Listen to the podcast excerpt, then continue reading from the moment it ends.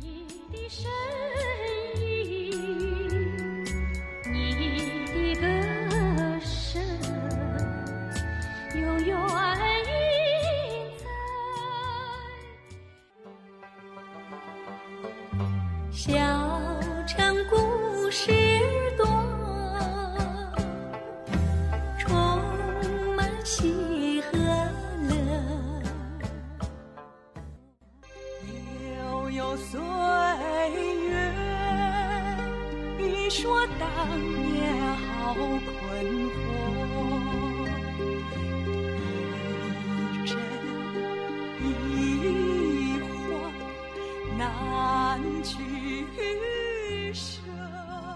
亲爱的听友，我是六零后，我的人生充满了坎坷，但我的人生也收获了智慧，我的人生还伴随着歌声。下面，请大家收听本人自述的音乐广播故事，在歌声中成长。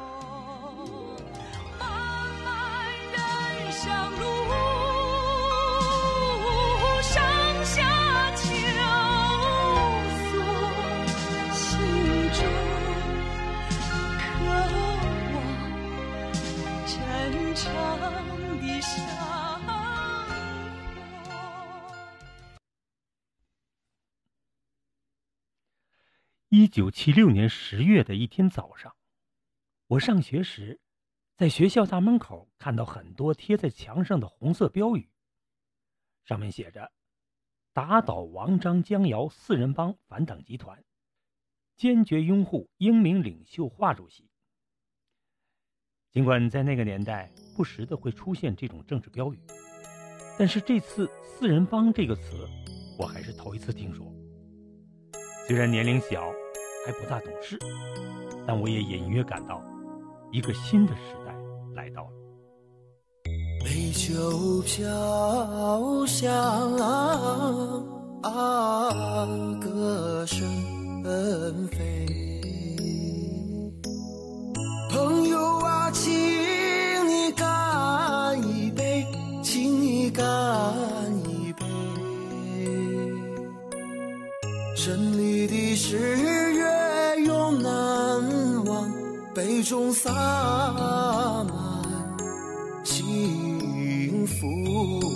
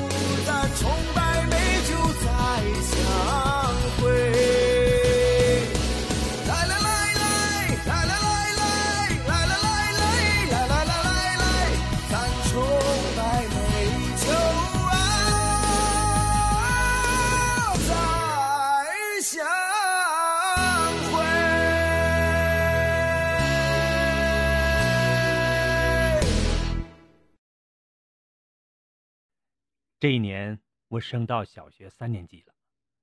学校班级调整，我离开了喜欢我的李健老师的一班，被调到了刘兰老师的三班。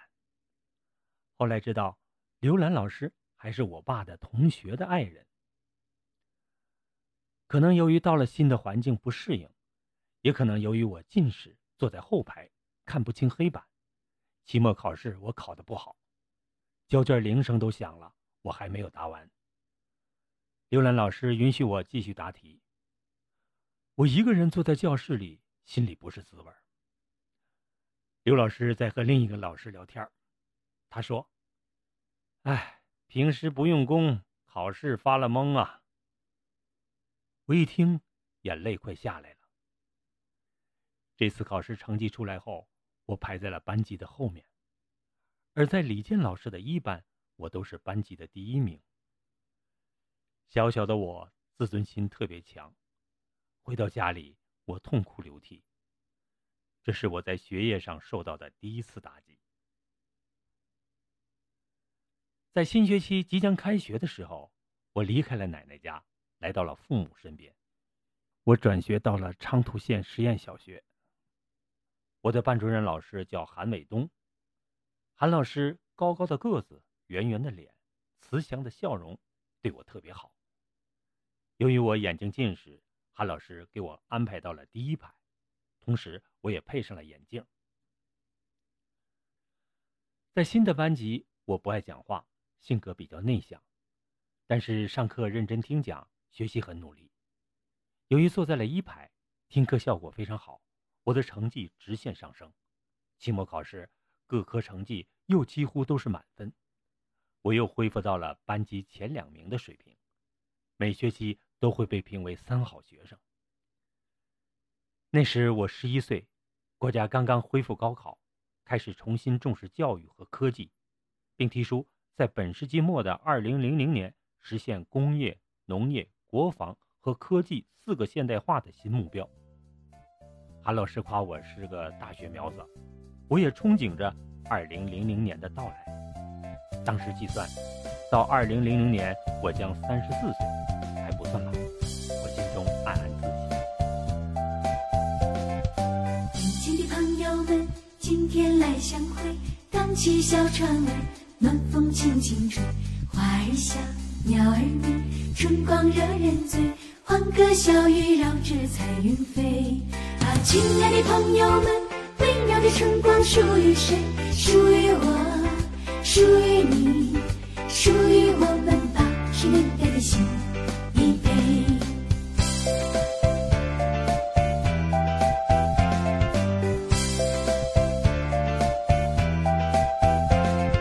再过二十年，我们来相会。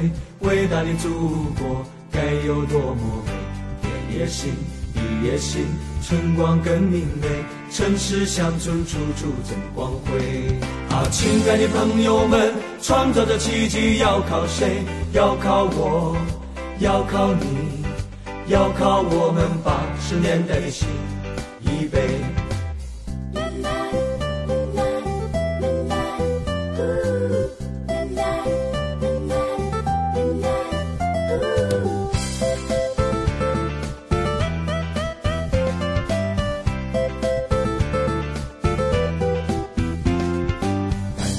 到。那时我们再相会，举杯赞英雄，光荣属于谁？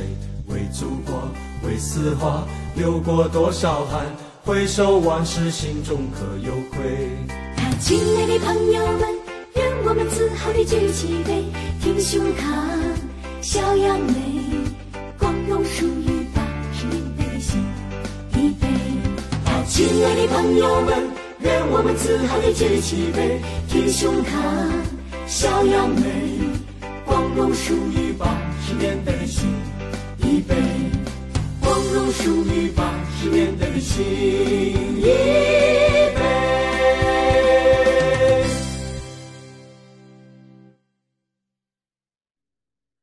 实验小学是县城的一所小学，这里的漂亮女生比较多。小小的我。竟然喜欢看漂亮女生了。和我同桌的女生叫杨丽敏，她很漂亮，穿着花裙子，两个小辫系着蝴蝶结，跟她坐在一起，我的心有时不能平静下来。那时我们班还真有搞对象的，不过我胆子小，而且我觉得这是特别丑陋的事儿，如果让别人知道了，那多丢人呢。一九七八年，我小学毕业了，当时以全校第二名的成绩考入昌图四中。那一年还有一个令我骄傲的事情，由我执笔代表全校同学，给对越自卫反击战的解放军叔叔写了一封慰问信。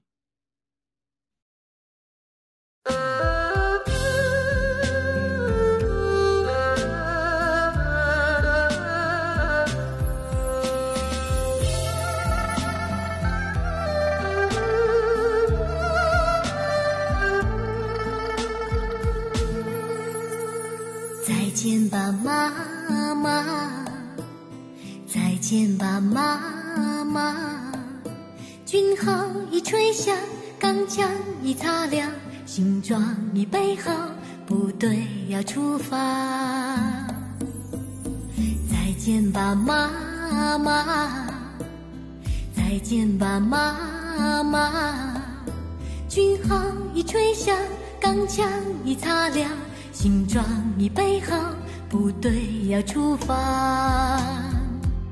你不要悄悄地流泪，你不要把儿牵挂。当我从战场上凯旋归来，再来看望亲爱的妈妈。当我从战场上凯旋归来，再来看望幸福的妈妈。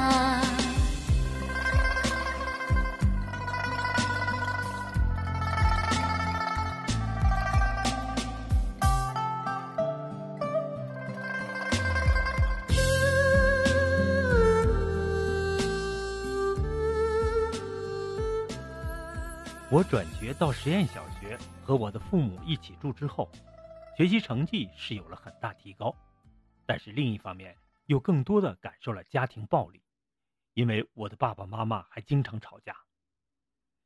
那时我们家很穷，没有房子，只能和姥姥家住在一起，在姥姥家外面接了一个小平房。更要命的是，三姨家也没房子，也寄居在了姥姥家。三家挤在一个不足一百平米的院子里，困难可想而知。